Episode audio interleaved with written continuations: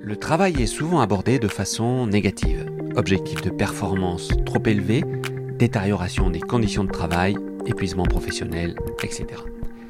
Mais on peut aussi aborder le travail sous l'angle du plaisir. Le plaisir d'exercer une activité de façon efficace, utile, de faire une belle réalisation, de la partager avec d'autres professionnels dans un collectif de travail. Le travail remplit une promesse, celle de nous sentir meilleurs, plus intelligents, tenant une place dans la société d'une manière générale. Justement, qu'est-ce qui permet, qu'est-ce qui facilite le plaisir au travail? Quelles en sont ses conditions? C'était le programme d'un colloque tenu les 7 et 8 octobre à Paris. Il y a des organisations du travail qui euh, permettent aux gens de se réunir, qui permettent aux gens de délibérer autour de ce qu'ils font, de débattre de ce qu'ils font, et qui soutiennent ces mouvements-là.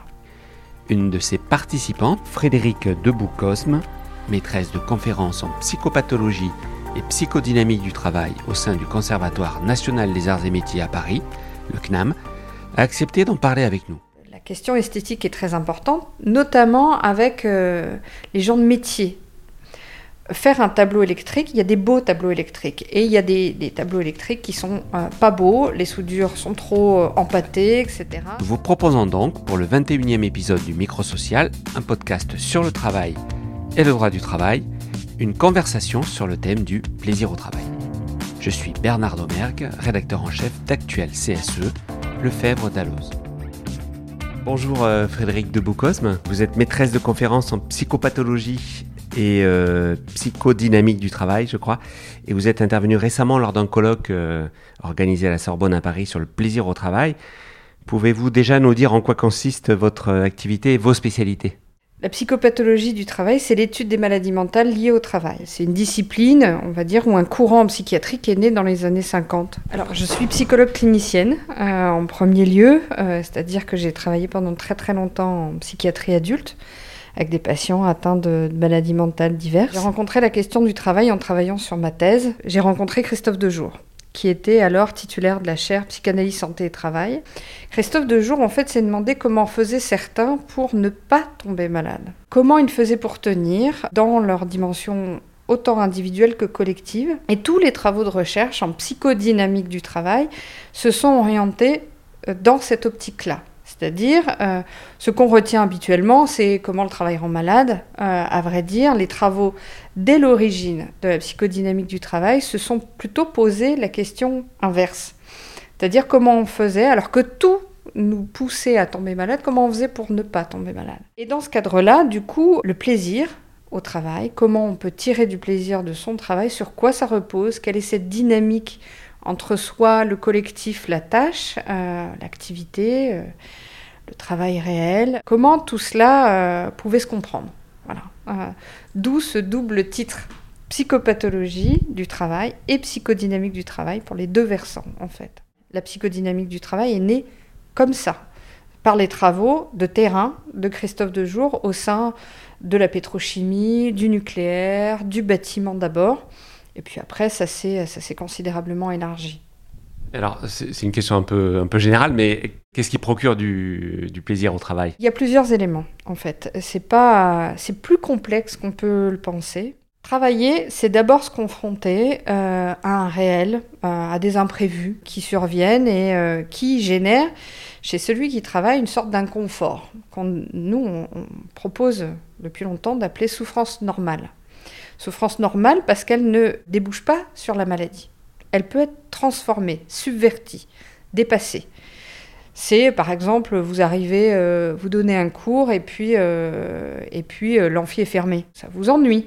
Mais si vous êtes engagé dans le travail, à vrai dire, vous allez chercher des solutions. Vous allez convoquer votre intelligence pour dépasser cela. Vous allez trouver des astuces, des ruses vous allez retenir le numéro de téléphone de l'appariteur, enfin voilà, tout un ensemble de choses qui vous permettent euh, finalement de dépasser cet obstacle-là et euh, de développer des ruses, des ruses de l'intelligence, des habiletés qui sont toujours euh, des manières aussi d'être avec son corps. C'est ce qu'on appelle souvent le quotidien du travail, les petits désagréments ou les obstacles. Voilà, euh, c'est ce quotidien du travail, à vrai dire, il est toujours, il se fait connaître à nous par une expérience affective. On le ressent. d'abord. Avant de mettre des mots dessus, on le ressent. Et on le ressent, il se fait connaître à nous de manière pas très agréable. Mais euh, tout le travail, tout l'enjeu du travail va être de dépasser ça. On y arrive plus ou moins, et jamais tout seul. Donc on va développer un certain nombre d'habiletés, de registres à partir desquels on se sent déjà plus intelligent, mais ça suffit pas pour avoir du plaisir. Pour trouver du plaisir dans ce qu'on fait, euh, il va falloir convoquer le collectif de travail. Le collectif de travail, c'est pas seulement les gens de métier, c'est tous ceux qui participent du travail et aussi les bénéficiaires. Il va falloir que des enjeux de reconnaissance de ces habiletés-là, pas du tout de, de qui vous êtes en tant que personne, etc., mais de ce que vous faites, soient reconnus par les autres. Les gens de métier, mais aussi euh, la hiérarchie et les subordonnés et les bénéficiaires. reconnus de quelle façon? Par des jugements, une série de jugements. Euh, déjà des jugements d'utilité, ce que vous faites est utile à l'autre, aux bénéficiaires comme à la hiérarchie, euh, et des jugements aussi de beauté. La question esthétique est très importante, notamment avec les gens de métier. Faire un tableau électrique, il y a des beaux tableaux électriques et il y a des, tableaux électriques qui sont euh, pas beaux, les soudures sont trop euh, empâtées, etc. Donc le jugement des gens de métier compte beaucoup sur l'estime qu'on a de soi, l'amour qu'on peut avoir de soi et d'une manière un peu plus générale encore nous accorde une place dans un groupe social cette place sociale, on n'a pas besoin de gagner énormément d'argent pour se sentir à sa place ou être utile pour, pour un groupe social. Ça, ne passe pas forcément par une reconnaissance euh, financière. Non. C'est important, on va pas dire le contraire, faut quand même pas exagérer, mais ça ne solde pas la question. Sinon, on comprendrait pas pourquoi il y a des gens qui euh, euh, s'investissent autant dans le bénévolat, pourquoi il y a des gens qui prennent du plaisir dans un travail qui est pourtant subalterne. Je pense à des, j'en ai rencontré à des femmes de ménage, par exemple, qui euh, prennent beaucoup de plaisir quand le collectif répond qui prennent beaucoup de plaisir à faire que le monde soit plus habitable pour tout le monde. Euh, donc c'est bien pour ça que je vous dis la question de la légitimité des jugements et la question de la rétribution euh, financière, si elle est importante, ne suffit pas. Ce que vous décrivez, ça, recoupe la question du sens au travail. Tout à fait. Ça recoupe la question du sens au travail, qui est toujours euh, en lien avec les autres, d'une part, mais aussi en lien avec soi-même. Quel sens ça a pour moi dans mon histoire que de faire ce type de travail? Et pourquoi, quand il se dégrade, quand l'organisation du travail ne me permet plus finalement, euh, ni de développer mes habiletés, mon intelligence, ni d'être reconnu, comment je commence à aller très mal, alors que mon collègue euh, d'à côté euh, ça prendra pas la même forme, si vous voulez. Un certain nombre de personnes vont développer des dépressions, des syndromes anxio-dépressifs. D'autres vont développer des maladies somatiques, des troubles musculo-squelettiques, mais il y en a d'autres. Ça, ça appartient à l'histoire individuelle, la manière dont chacun s'engage dans le travail, subjectivement, qui est toujours un risque au final. Mais un risque qu'on prend parce que, euh, en échange, le travail remplit une promesse, celle de nous sentir meilleurs, plus intelligents, tenant une place dans la société d'une manière générale. J'ai lancé le mot d'organisation du travail. Le collectif ne suffit pas, l'individu ne suffit pas. C'est jamais une histoire strictement individuelle ou même seulement avec les gens de métier. Il y a des, organisations du travail délétères pour la santé mentale parce qu'elles attaquent ces processus-là. C'est la question que j'allais vous poser. Dit autrement, est-ce qu'il y a des organisations qui favorisent l'épanouissement au travail et le sinon le bonheur, un certain plaisir au travail. Il y a des organisations du travail qui n'empêchent pas les dynamiques collectives de se construire. Il y a des organisations du travail qui euh, permettent aux gens de se réunir, qui permettent aux gens de délibérer autour de ce qu'ils font, de débattre de ce qu'ils font, et qui soutiennent ces mouvements-là. Et puis vous avez toutes les organisations du travail qui appartiennent au tournant gestionnaire, qui, au contraire, attaquent les collectifs travail en individualisant le rapport au travail, L'évaluation individualisée des performances, notamment, est un des dispositifs par lesquels on attaque les collectifs de travail. Là, euh, à l'hôpital, par exemple, la, codification à l'acte, qui pousse en fait finalement à toujours produire plus d'actes au détriment en fait du travail collectif, de l'élaboration collective de ce qui se passe dans le travail, tant au niveau du plaisir que de la manière de se défendre collectivement contre ce qu'on n'arrive pas à transformer. Par exemple, la peur dans le bâtiment. Par exemple, euh, la peur des... Euh, c'est un exemple qui me vient en tête, des moniteurs auto-école. Et la peur chez les soignants dans les hôpitaux. Les soignants dans les hôpitaux vont très mal bien avant le Covid. C'est pas nouveau. C'est pas le Covid qui les fait aller pas bien. C'est tout ce qui s'est passé avant, euh, qui leur permet plus aujourd'hui, finalement, de faire face et de développer une intelligence, qu'elle soit individuelle et collective. Si on, soutient cette vision du plaisir que je, viens de vous déplier, on ne peut pas être d'accord avec la psychologie positive, avec la question du bien-être, avec la question euh, du bonheur, qui n'envisage euh, la question qu'au travers d'un prisme individuel et psychologisant. Euh, les actions euh, visant la qualité de vie au travail ou le bien-être au travail qui consistent à mettre des baby-foot, excusez-moi, c'est un peu caricatural, mais quand même, euh, mais sans rien changer de l'organisation du travail, finalement, nous on le voit dans les enquêtes de terrain qu'on peut faire, aggrave la situation. Donc ce colloque qu'on vient d'organiser, il avait pour fonction aussi de redéplier la question du bien-être et du bonheur et du plaisir au travail. Ce qu'il me semble qu'aujourd'hui, euh, cette quête permanente du bonheur et du bien-être dissimule, à vrai dire, ou plutôt efface la dynamique du plaisir euh, dans le travail et plus généralement les rapports entre santé mentale et travail. Donc dans, une entreprise, si je vous comprends bien, la parole est essentielle, la parole entre les salariés ou euh, éventuellement entre, la salariée et la direction, ou entre les salariés et les élus du personnel, mais une parole qui circule. C'est indispensable. Mais ça ne veut pas dire juste la parole. C'est l'écoute aussi. C'est-à-dire qu'on prend la parole, on parle, on s'exprime de son travail, quand en face, on a le sentiment qu'on peut être entendu. Ça, c'est une partie capitale. Parce que vous pouvez euh, hurler, euh, dire à grands cris ce que vous voulez faire entendre. Si de l'autre côté, les défenses, vous oblige à traiter avec mépris, cynisme ceux qui parlent, vous faites en sorte de ne pas entendre. Et là, vous pourrez parler tant que vous voulez, ça ne marchera pas. Ça rejoint la problématique du travail un peu invisible, le travail réel qui est souvent un peu méconnu, voire euh, rendu aveugle par, euh, par les normes de, travail ou les règles hiérarchiques ou managériales. Et à la limite, le plaisir, c'est peut-être un peu, la, même chose. Il n'est pas, pas, pas forcément visible c'est pas perçu comme un, point de motivation alors que ça, paraît évident. Il n'est pas forcément visible. Il demande euh, toujours un comment dire un effort d'élaboration de la part de celui qui le vit pour le voir. C'est-à-dire qu'on peut se sentir bien. On va pas forcément mettre des mots sur le fait qu'on se sent bien.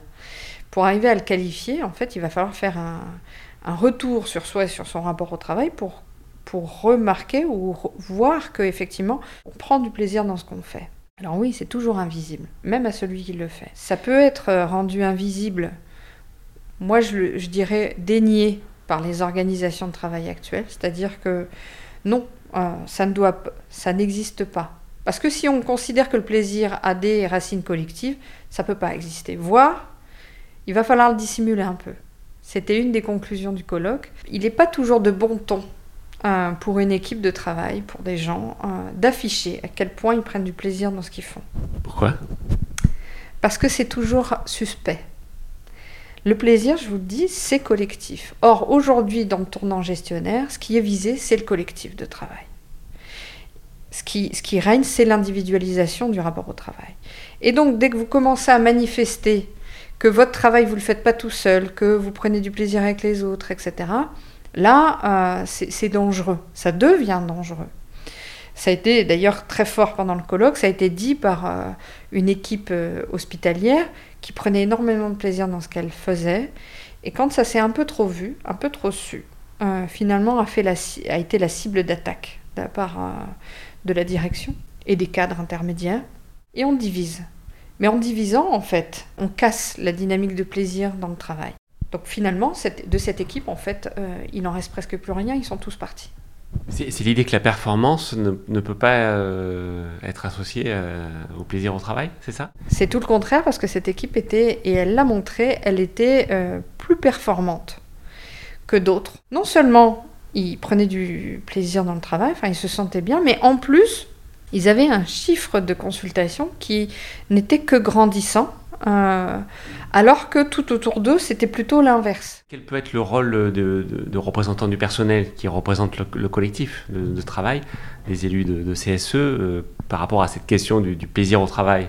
Est-ce qu'ils ont un rôle à jouer à, ce niveau euh, Parce qu'on voit souvent le prisme détérioration des conditions de travail, facteurs de stress, risques psychosociaux, voire burn-out ou simplement des problématiques ergonomiques de, poste de travail. Mais si, on prend l'autre côté des choses, quel peut être le, rôle d'un élu ou des élus? Déjà de chercher à comprendre ce qui se passe dans le travail. Et pas seulement en fait euh, les facteurs de détérioration, parce que euh, quand on intervient tant en clinique individuelle qu'en clinique collective, en fait on est toujours habité par cette question. Comment ils ont fait pour tenir jusque-là? Qu'est-ce que c'est quoi le plaisir dans ce travail-là? Comment les gens euh, ont pu euh, s'engager autant d'années, euh, enfin, et faire ce qu'ils font comme ils le font? C'est pas si évident que cela. On n'y a pas forcément accès comme ça, parce que si les gens sont très défendus et ils vont pas vous le donner à voir comme ça, première chose, puis eux-mêmes déjà parfois ne le savent pas. Mais je vous dirais que, je vais être un peu provocatrice, le rôle des, des représentants du personnel serait selon moi de se retenir de réagir, mais plutôt d'essayer de comprendre d'abord, avant d'agir. Souvent, ce qu'on peut voir, euh, c'est ce à quoi j'ai été confrontée, c'est plutôt des représentants du personnel qui pouvaient monter au créneau. Et cette, force-là, euh, il, faut, il faut la conserver. Ils pouvaient monter au créneau de manière très, euh, on va dire, très, très quoi. Mais sans s'étayer sur une connaissance et une compréhension de ce qui se passe dans un collectif de travail pour ce collectif de travail. Et au final, du coup, on en arrive à des luttes qui reproduisent en fait la lutte direction versus euh, salarié, alors que très souvent c'est beaucoup plus fin que ça. La compréhension de ce qui se passe pour les gens dans le travail leur permettrait de développer des habiletés rhétoriques, parce que c'est important, des habiletés rhétoriques pour montrer en fait ce qui a été dégradé, ce à quoi on s'en est pris, ce qui a été perdu dans le travail, pour que potentiellement quelque chose puisse euh, se reconstruire de manière collective. D'ailleurs, depuis un certain nombre d'années, les demandes qui nous arrivent sont certes toujours euh, celles des syndicats, des représentants du personnel, mais pas que.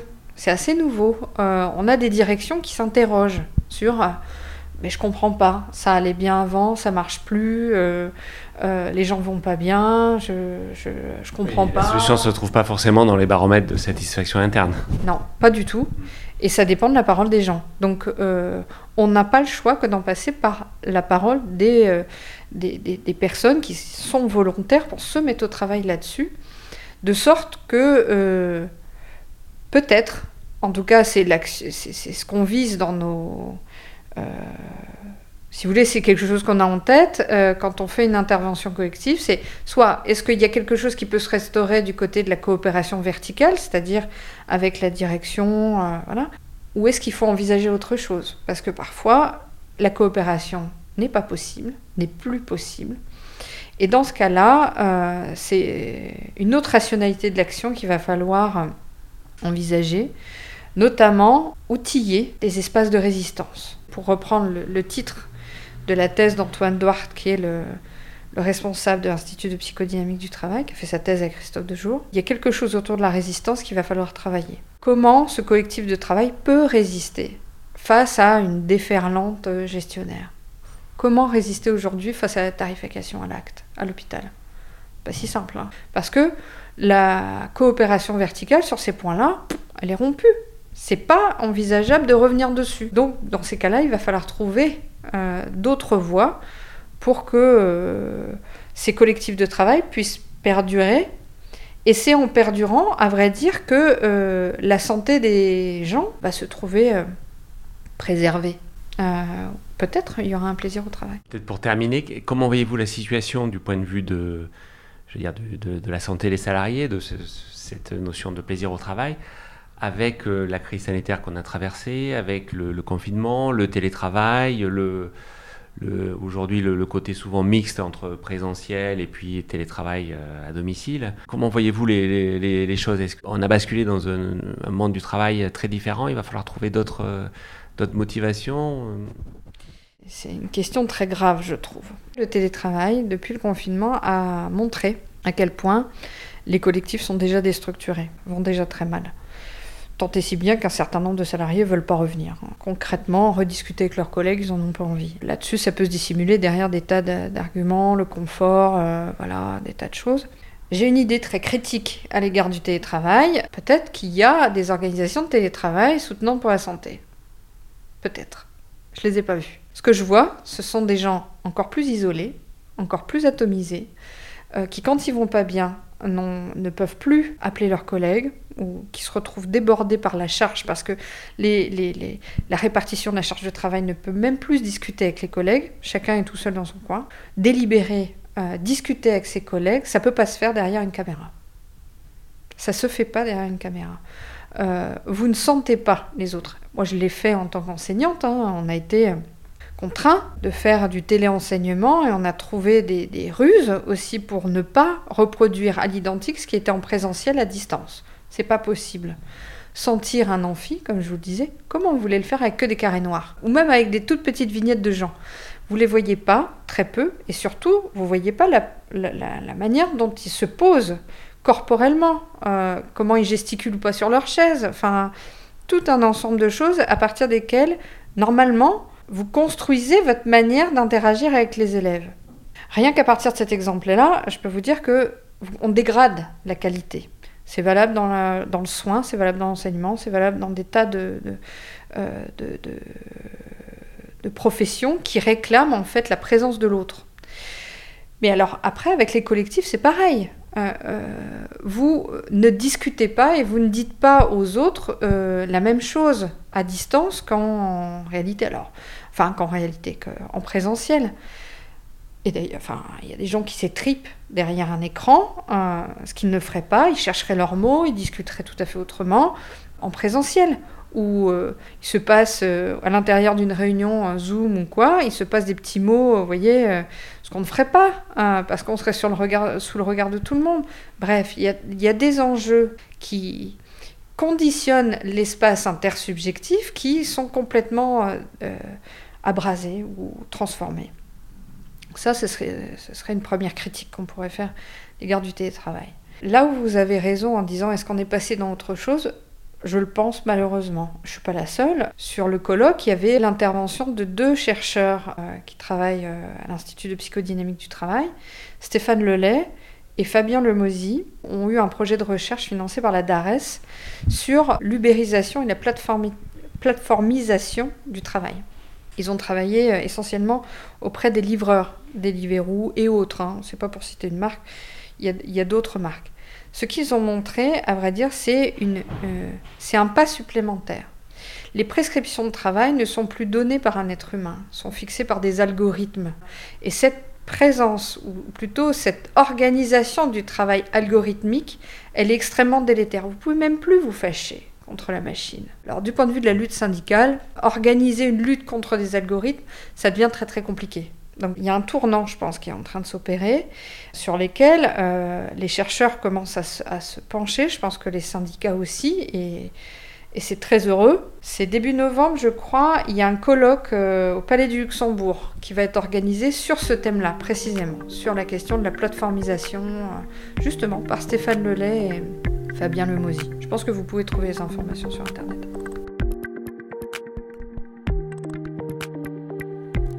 C'est la fin du 21e épisode du Microsocial, un podcast sur le travail et le droit du travail par Lefebvre d'Alloz. Merci beaucoup à Frédéric de Beaucosme d'avoir échangé avec nous.